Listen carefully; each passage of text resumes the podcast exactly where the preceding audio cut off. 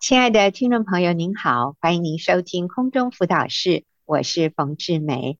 今天呢，我请到一位姐妹小珍，要来跟我们分享，她的题目是“全家归主”。那我想这个题目非常吸引人，因为“全家归主”几乎是每一个信主的基督徒心里很深的一个渴望。在《使徒行传》十六章三十一节，保罗对监狱里面的像狱警啊，就是圣经说叫禁足管监狱的那个人，他看到保罗和希拉所信仰的这个神是真神，竟然让地大震动啊！就是那天晚上有一个地震，然后所有的关在监狱里面的囚犯身上的锁链都断开。但是这些囚犯竟然都没有逃跑啊！因为如果逃跑的话，这一个禁足他一定最后是被砍头的。所以这个时候，他就俯伏在保罗、希拉所信仰的这位神面前，他说：“我当如何做？”然后保罗就跟他说：“当信主耶稣，你和你一家都必得救。”那很多基督徒今天就抓住这一节圣经，说：“主啊，愿这样的应许也临到我的家。当我信主耶稣之后，你让我的全家也一起得救。那我相信这是神所悦纳的祷告。所以我今天请到小珍来跟我们分享她全家归主的见证。”好，小珍你好，你好，各位听众大家好，是好，我特别请小珍来跟我们分享啊，她的见证，是因为我想每一个基督徒心里一个非常深刻的一个渴望，就是当我们自己认识耶稣，我们好希望我们所爱的家人，我们身边的朋友，也都跟我们一样有这样的一个。福分可以认识耶稣。我认识小珍大概有二十年了啊。那在这二十年里面啊，我就经常听到小珍跟我们分享她的家人怎么样怎么样，又靠近耶稣一点啊。然后最后真的就是一个一个像神迹一样的就这样信主，然后还一个一个受洗。哎，我们都觉得。不可思议，因为开始听他的分享，觉得哇，这些家人要信主啊，当时觉得心好硬哦，几乎是难以想象，难以想象有一天他们会这么心里柔软，一个一个归向神。所以我想，小珍你的故事一定会激励许许多多的听众朋友，像激励我一样。好，那就。要不要从一开始？我想你的家人里面，你家有爸爸妈妈，有几个妹妹，那当然还有你的先生。要不要就先从先生开始讲？谢谢芳姐。结婚后呢，我就一直很想要带领先生来信主，但是我自己没有活出圣经的真理，常常以教会的服事为优先，家里的大大小小的事。也要用说服或强迫先生要按照我的心意来做，所以呢，我就完全没有敬重顺服他。更要命的是，我常常用自以为是的方式来对他传福音。例如呢，我就会在家里放他最讨厌的诗歌，或者是我常常跟他言谈间，我就会贬损其他的宗教，或者是会去论断他。像是我婆婆在拜拜的时候，我就会和她抱怨说。妈妈整天烧香，又烧这么多的纸钱，空气很臭，又很不环保。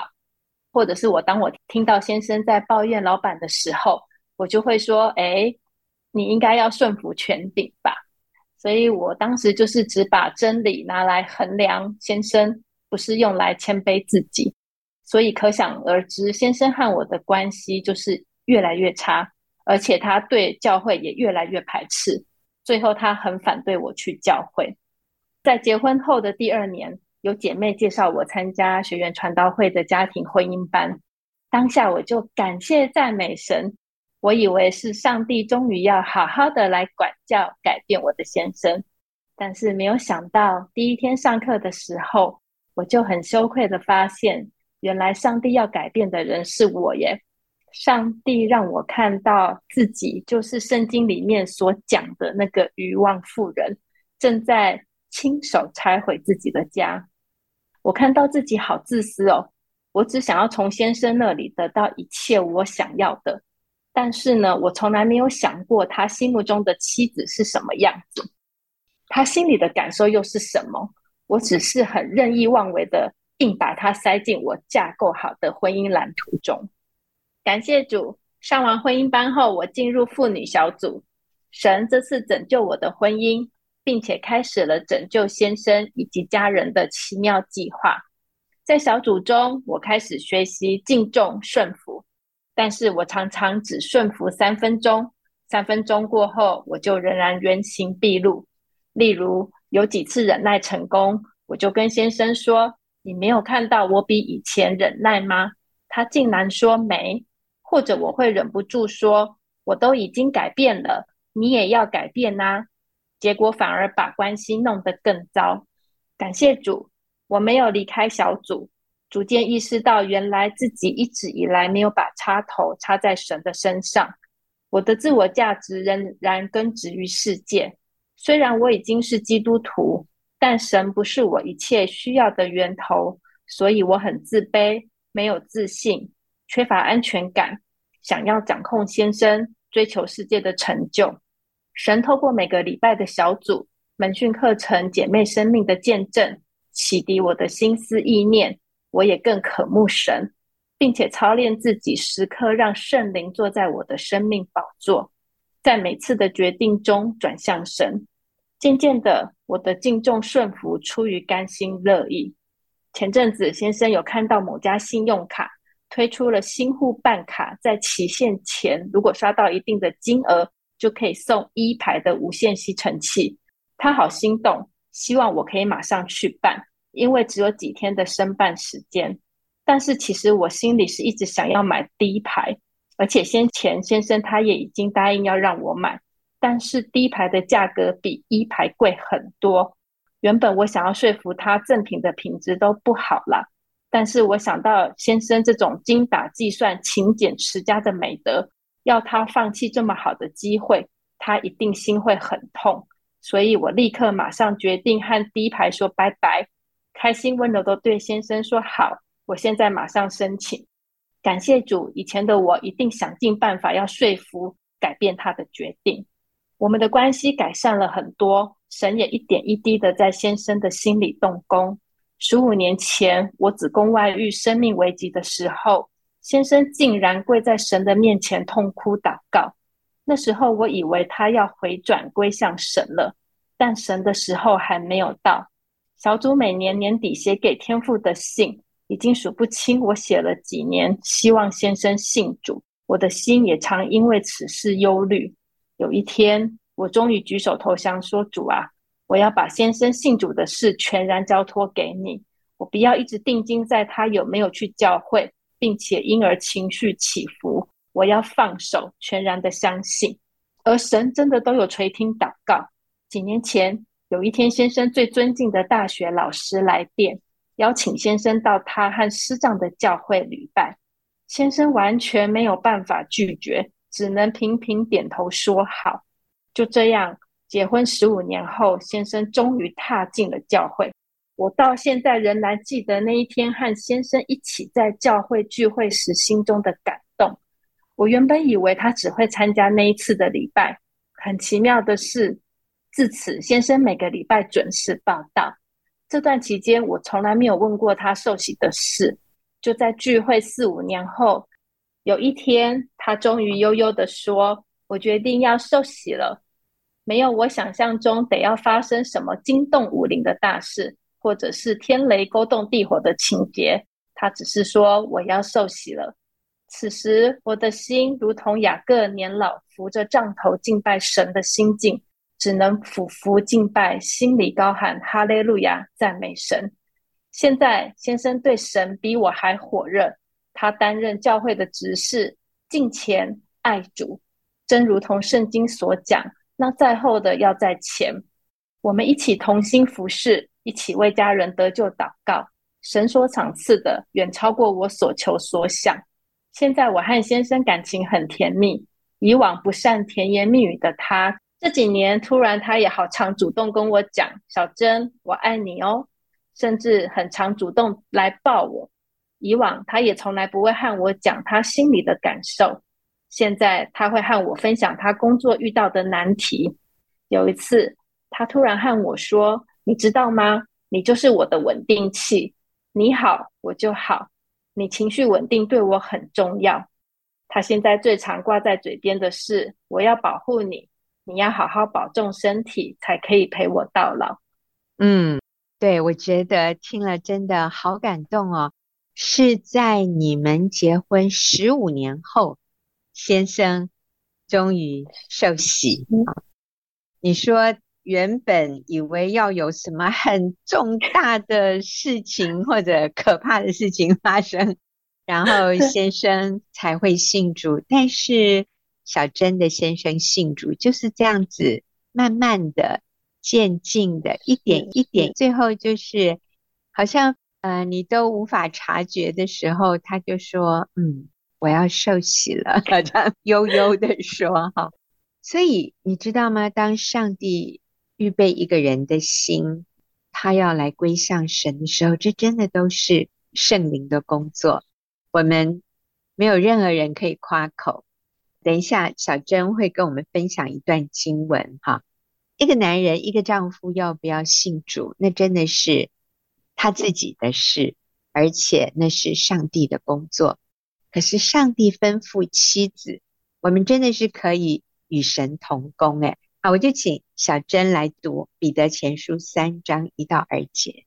好，你们做妻子的要顺服自己的丈夫，这样若有不信从道理的丈夫，他们虽然不听道，也可以因妻子的品性被感化过来。这正是因看见你们有贞洁的品性和敬畏的心。感谢主，他管教我，用他的方式，就是透过我敬重顺服先生。来拯救我的婚姻及先生。当神的时候到了，一切都是那么轻松自然。我深知道这不是靠我的努力成就的。阿门，阿门。是，所以我想，对于很多妻子来说，我相信小珍先生信主的这样的一个过程，大家都能够得到很大的鼓励，因为我们就是做好上帝吩咐一个妻子该做的。我们在婚姻里面学习谦卑的敬重顺服丈夫。其实小珍是一个非常能干，在工作上面非常优秀的一个成功的女性嘛？哈，是可以这样说。但是我们在婚姻相处上面，我们要愿意放下自己，温柔学习谦卑的敬重顺服，仰慕先生。圣经说，这个男人的心就会因为妻子的品性被感化过来。那当然，小珍的先生也是很优秀。可是我们敬重顺服丈夫，不是因为丈夫多优秀，或者丈夫多体贴我们，或者丈夫做的决定多么正确。你知道，像吸尘器，其实这个根本没有绝对的对与错。那我们愿不愿意放下自己的想法？我们说，哎，可是都我在用吸尘器，我难道没有自由选择吗？哎，我觉得很多时候，上帝要我们在这些小的事情上让步，那可能最后我们得到的是，哎呀，是比我们牺牲掉的那一点点小的所谓的好处，不知道大多少倍的永恒的益处啊！然后看到最后是。先生的心也柔软，信主，而先生成为一个好体贴妻子的男人。好，我们休息一会儿啊，继续回来听小珍。接着，他的父母也信主喽。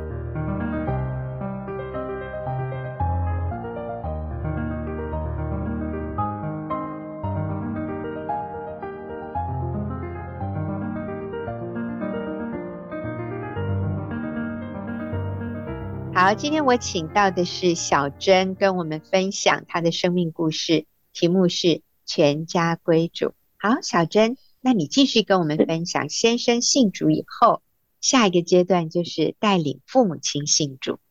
在小组中，小组长也教导我，圣经中的孝敬父母是指将英勇的尊荣浇灌在父母的头上。我听了觉得很愧疚。我也曾听过与父母相处不抓狂的 CD，我很羡慕，决定要改变我和母亲的关系。那我是成长在一个小刚家庭，爸妈经营小本生意，我是长女，下面有两个妹妹。我的父亲是标准的传统大男人，他永远是一张扑克脸，很严肃，话不多。我觉得他似乎只有在意我们的学业及成绩。我的母亲因为忙于生意，所以她无法全时全心的陪伴我们成长。父母也开店的缘故，所以从小就是外婆和我们同住，来照顾我们三姐妹。我的童年回忆也以与外婆的相处居多。我和外婆的感情很深，和母亲并不亲。外婆失智后变得很难相处。有一次，外婆和母亲口角冲突后，她毅然的搬出去和姨婆同住，我很舍不得，常常去探望他，心里也很生气。妈妈为什么不接他回来？有一次在和父母用餐的时候，我们讲到外婆的事，我很气愤，我当面指责妈妈不孝。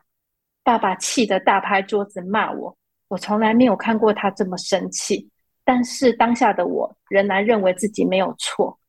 从那一天后，我和父母原本疏离的关系就更加的冷漠。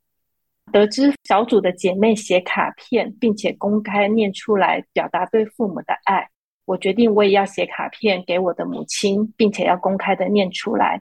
我开始写卡片向母亲道歉，并且感谢她尽她所能的爱我们，给我们最好的。在做生意忙碌之余，每个星期天仍然牺牲她可以休息的时间。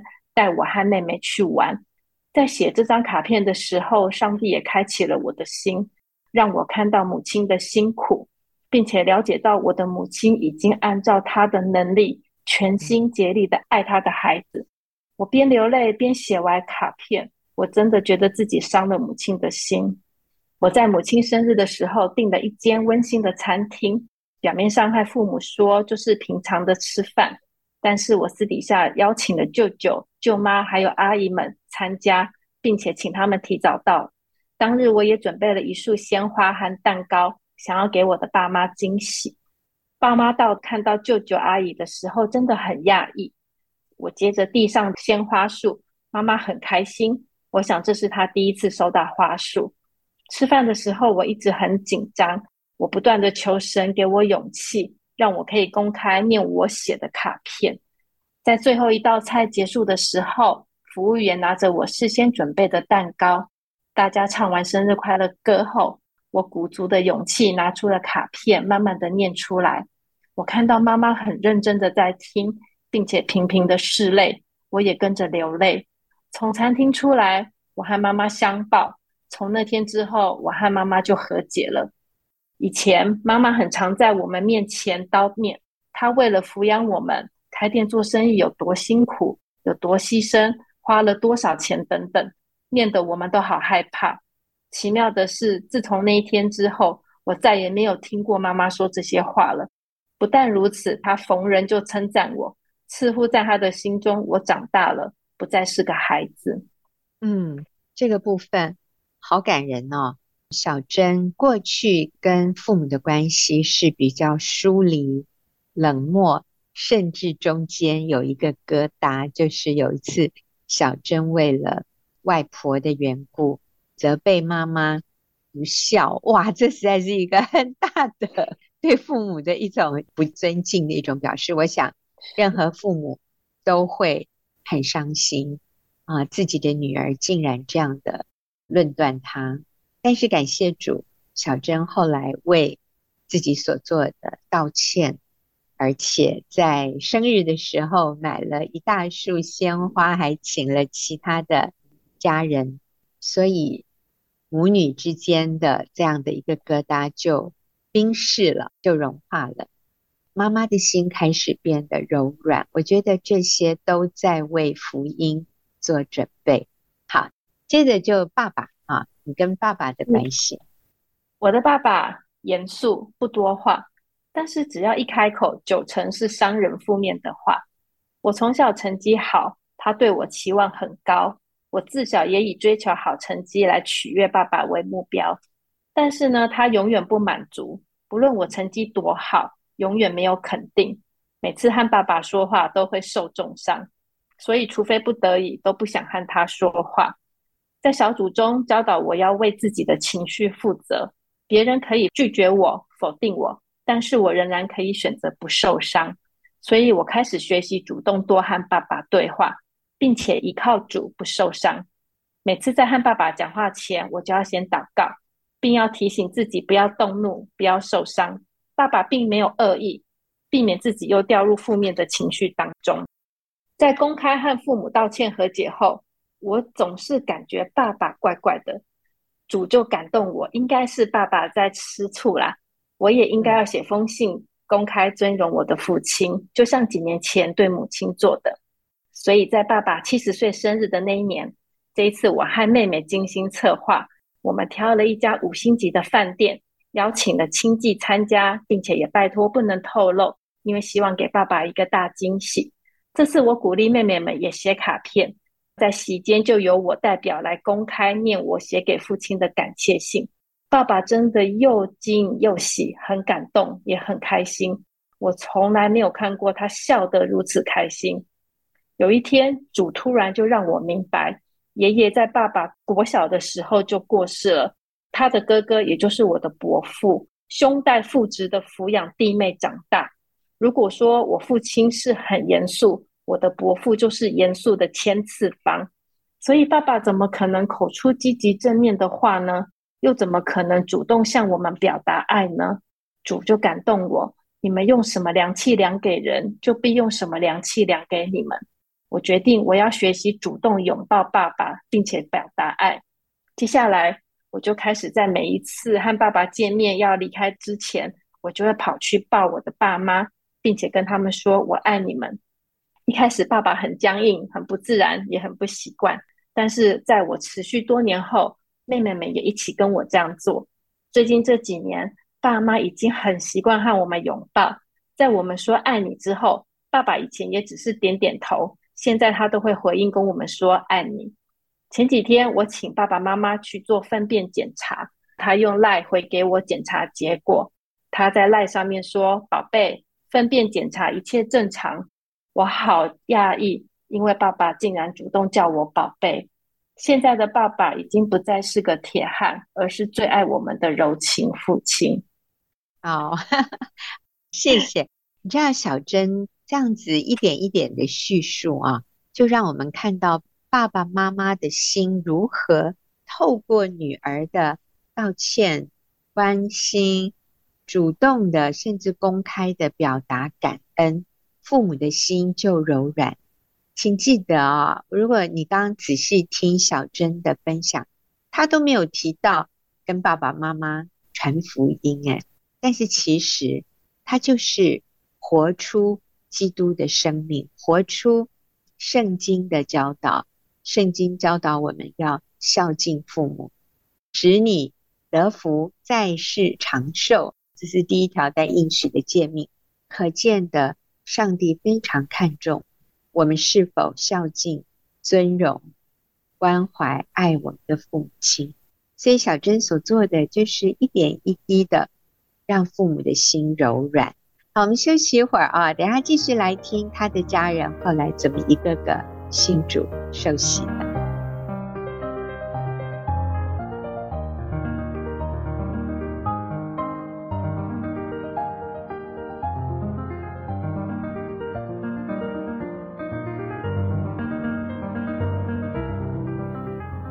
今天我请到了小珍姐妹来跟我们分享她的生命故事。全家归主。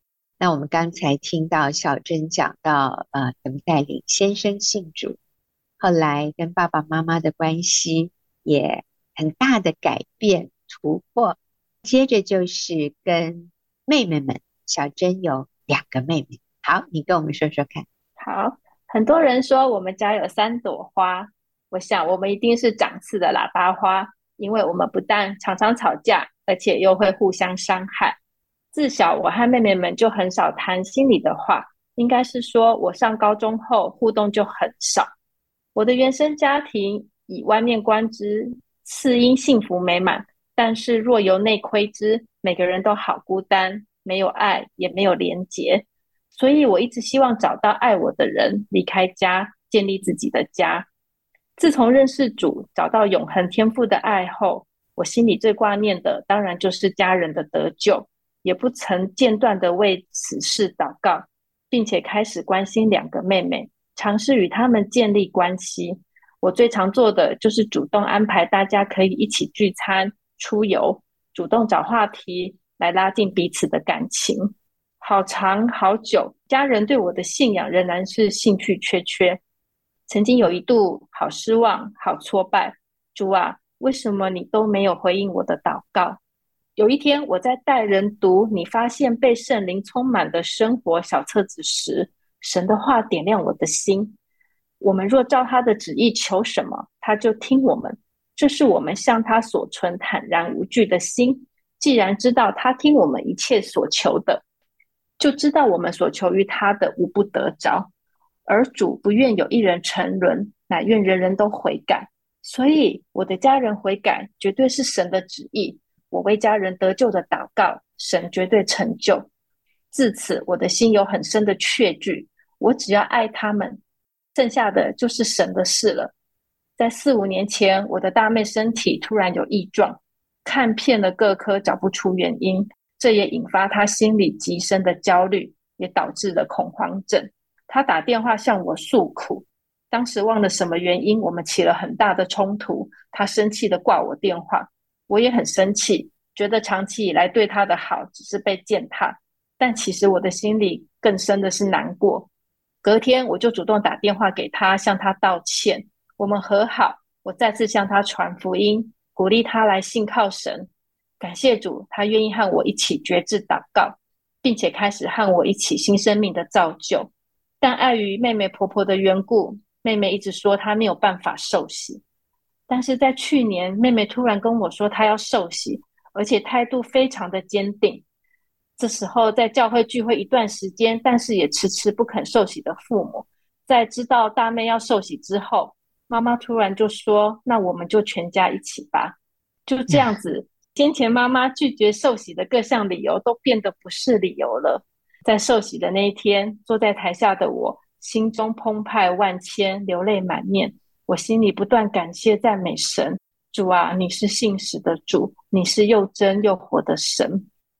在前两个月，大妹诊断出肝癌的初期，在陪她住院的这段期间，我们手牵着手，有谈不完的话。大妹不断地对我说，她好感谢上帝拯救了她，他无法想象如果没有上帝，他现在会是怎样。而且上帝也改变了我们全家。我还记得小时候，母亲曾经对我说：“算命的曾经说我眉毛淡，和父母以及手足的缘分淡薄。”不知道为什么这句话我一直记得，而且心里常常有着淡淡的哀伤。但奇妙的救主不但改变了我的命运，还把我从黑暗中拯救出来，并且赏赐给我一直期盼的温暖有爱的家。嗯，感谢主。所以小珍，你们家。有父母和你们三姐妹，那现在就是父母、你还有大妹都已经信主了，就还差小妹是吗？是，嗯，还差小妹。嗯、对，然后你先生也也信主受洗了，而且比你还热心哈，在教会里面服侍啊，真是感谢神。而且我刚才听到小珍分享大妹。几个月以前诊断出肝癌初期，很多人会说：“啊，我才刚信耶稣，怎么就得了癌症，而且是肝癌耶？”很多人也有可能因为这样就信心软弱，说：“那我信这个耶稣好像不太灵，是不是啊？好像 对我没有什么好处。”可是小珍的妹妹却说：“好感谢上帝拯救了我的灵魂，而且信心没有因为得了癌症软弱，反而因为在这个病痛中，妹妹紧紧抓住神，信心更坚固。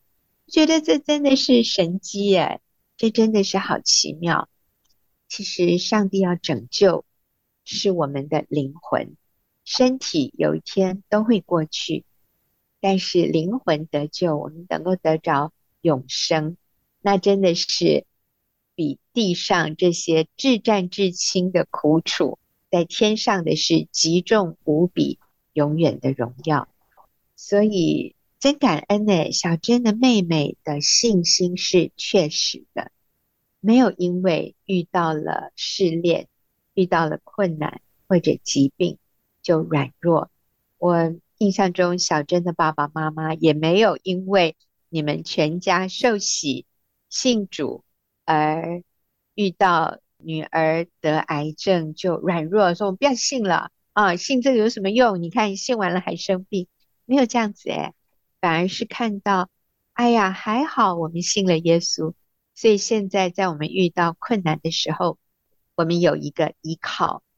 我们有平安啊，好像小珍的妹妹说，啊，在病痛中，她真的经验到神同在的平安，是这样吗？啊，是，对，她常常跟我讲说，她其实没有她想象中的惊慌失措、嗯、害怕，反而他很平安。他这样讲之后，我也好讶异。是，真的是感谢主啊！那现在就是还剩。最后一个妹妹还没有信主，但是我相信那也是指日可待的事。我认识小珍这么多年，我发现小珍她生命的影响力真的不是只在自己的婚姻或者是原生家庭，也有更广的这样子扩散出去啊，还带领下一代，还有其他的亲戚朋友，甚至他身边的。同事、朋友，小珍都带很多人信主。我们休息一会儿啊，再回来听他怎么带领下一代的小朋友信主。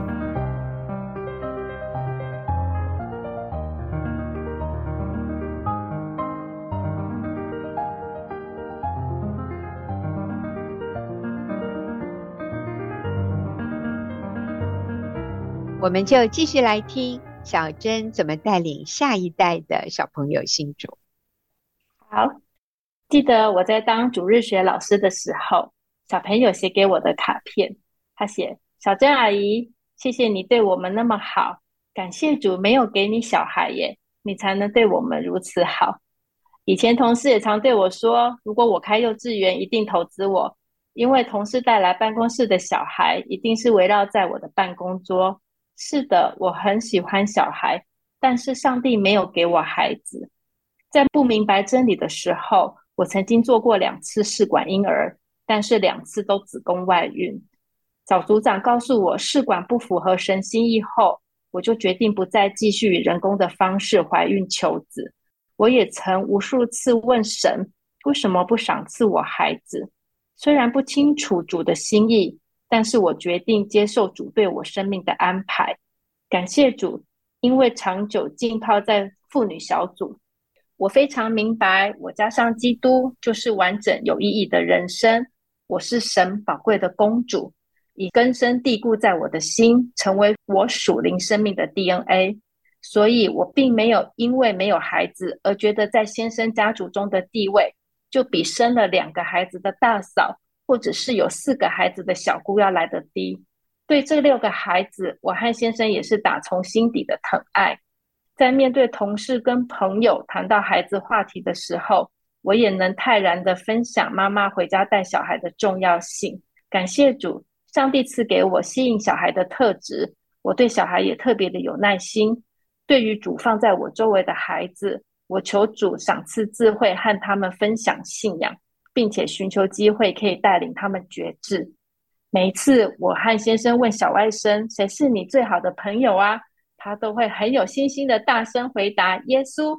我们就真的都好感动。每次我们回婆家的时候，小孩子们总是喜欢找我和先生，一定待在我们两个的房间。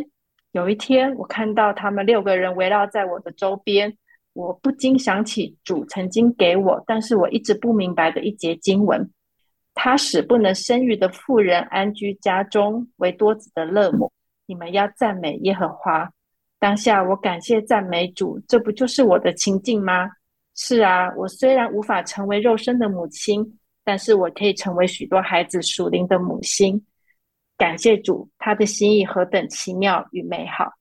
嗯，刚才小珍讲的那节经文，我再来重复一下哈，是在诗篇一百一十三篇第九节，就是他使不能生育的妇人安居家中，为多子的乐母，是。我们有一些人，少数部分的人，可能因为不孕或者不同的原因，我们没有孩子。可是，上帝可能给我们一个更高的呼召，要我们成为别人属灵的母亲。然后看到小珍非常慷慨的对他身边的小朋友付出爱，以至于他能够成为他们。属灵的母亲，我不能做比较，说哪一个更有价值，都非常有价值。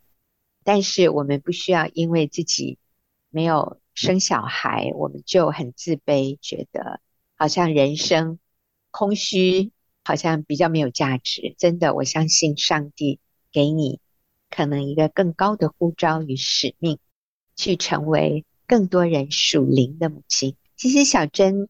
印象中哈，你也有跟你其他的亲戚传福音，要不要跟我们分享？我记得有一个是得了骨癌的一个年轻人，是吗？是的，他是我先生堂弟的小孩，很年轻，二十多岁，就在去年的时候诊断出骨癌，而且他这个癌症已经应该是说已经扩散到肺啊、胰脏啊都有。是，就很心疼他。他是职业军人，女孩子，嗯，海军。呃，他是我们的小花童，所以我们从小看他长大。嗯、那当然知道这个消息之后，我和先生很压抑。他刚好在台北治疗，那我就跟先生赶快赶去荣总看他。那我们也当下跟他传福音，邀请他绝志。因为他这个癌症的治疗是要一段长时间，在这个当中，因为刚好是疫情，因为他那个癌症治疗免疫力很低，所以我们没有办法常过去。那可是我都会一直用 LINE 跟他联络。那在他绝志之后，我们也很努力的透过教会的呃找到呃这个医院的院牧，然后也去看他。然后这当中，我们常常传经文鼓励他，然后带领他祷告，不要害怕。对，那前阵子他很可爱。他常常跟我们讲说，他去检查的时候很害怕，他就会祷告，跟主祷告，就说：“哎，真的，他那时候就比较不害怕耶。”然后前阵子也传来好消息，他治疗过一段期间，治疗之后要再做大检查，他那次真的非常的害怕，害怕到他有点封闭。可感谢主，他一直有跟我们联络。然后他检查完，马上传来好消息，跟我们说：“好感恩哦，他的那个癌细胞都有缩小。”骨癌的这个也都有缩小，所以他好开心，然后也很感恩。好像你也带领跟他比较亲的家人信主是吗？是，对，呃，因为他妈妈跟爸爸很早就离婚，在他刚出生没多久，嗯、所以他是爷爷奶奶带大的。那他的爷爷奶奶就是我先生的叔叔跟婶婶。在这个女孩子她得骨癌的时候，刚好应该是同一年吧，但就是。没多久前，呃，我们的叔叔就是我先生叔叔，他刚好中风，就也是倒下来，对，所以也是家里有这样巨变，所以那一年的过年，我们我和我先生特地提早，我们请假提早回南投，然后去拜访我的叔叔跟婶婶。对，那其实叔叔那时候已经中风，算躺在床上，都不太能讲话，已经不清楚。那我们也是，我跟我先生讲说，我们就把握机会，我们来来跟他们传福音，讲思律。那很感谢主诶，我们在他床边跟他讲，呃，愿不愿意信耶稣？你知道就好奇妙，我的叔叔就很激动的，他本来我承认讲说他已经不太能动，他就很开心的自己起来，然后就点头愿意。所以我就、嗯、我们就真的把握机会，感谢主赐下我们这个机会，我们就用台语，用我们很蹩脚的台语带领了我叔叔跟婶婶来觉知。对，好感恩。嗯，嗯是是啊，听了好感动。你知道，不管在地上有什么样的苦难，但是有一天我们离开我们这个 会朽坏的身体，我们的灵魂就要进入永恒。与主同在，那真的是好的无比。所以，我们如果能够把握机会，在我们的亲朋好友他们还活着的时候，向他们传福音，并且给他们机会祷告接受耶稣，那真的是我们能够为他们做的最重要、最宝贵、最有价值的一件事啊。小珍因为是职业妇女，在上班，因为你没有孩子啊。你也把握机会在工作上带领一些同事信主，是吗？而且好像，哎，好像之前还在公司里面带一个小小的查经班，一个小小的小呃小组，是吗？是，对，我就找了一些年轻的，就是跟我平常互动还不错的，找他们来。一开始就是简单的聊天，然后慢慢的信仰分享，然后。有机会，呃，我会带领他们做觉志祷告，然后有跟我做觉志的，我就问他们愿不愿意再做进一步的生命造就。那很感恩，哎，都愿意，所以我就我已经其实有点忘记带几位同事，我就继续这样做。对，然后就有陪了好几位的同事一起做信仰的造就。对，嗯，然后也会当时如果有好的讲座，我会传给他们听。前阵子也比较感动是，哎。在听到很棒的讲座，然后呢，讲座有呼召，我同事也传来很棒的一个回应，说很感谢我传这样的讲座给他们，然后他们也都有回应这个决志祷告，我觉得好感恩，对，好感动，嗯，是，所以我从小珍的身上，我看到，当他愿意把自己献给神，愿意与主同工，一开始真的是透过自己成为一个顺服主。愿意被主改变，活出基督生命。我们先活出基督的生命，然后我们就看到上帝使用我们，成为我们配偶、我们家人、亲戚、朋友，甚至我们的同事的祝福。所以小珍带领好多人归主啊，那当然这都是圣灵的工作。但是我们这些与神同工的。当我们看到上帝竟然愿意使用我，我这样一个平凡，也不是非常有什么这个崇高的社会地位，呃，我就是一个一个平凡的跟随耶稣的人。但是当我愿意被主使用的时候，神就能够使用我，带领许多人归主。那这真的就是使我们的生命。我们感受到更有价值、更有意义这样的一种生活方式。好，真的，今天好，谢谢小珍。那小珍，我想最后就请你啊，给我们听众朋友一点鼓励。如果我们有一些朋友也向身边的家人、朋友传福音很多年了，你是十五年以后先生才信主哦，然后后来才一个一个。可能很多人现在是在那个过程当中，那你给他们一点鼓励好吗？好，呃，我要鼓励各位啊、呃，听众朋友，其实不用灰心。我觉得就像我当时所领受的，既然上帝的心意是要万人得救，所以我们只要做我们该做的，其实一切都在神的手里。而且我很有信心，上帝听我的祷告，对我家人做这个神迹奇事。我相信要应验在每一个敬畏他的人的身上，所以很鼓励听众姐妹继续，就是继续做对的事，继续来信靠神。我们的神绝对不会让我们失望。阿门，阿门。啊，今天真的好，谢谢小珍的分享，也谢谢听众朋友的收听。那我们就下个礼拜再会。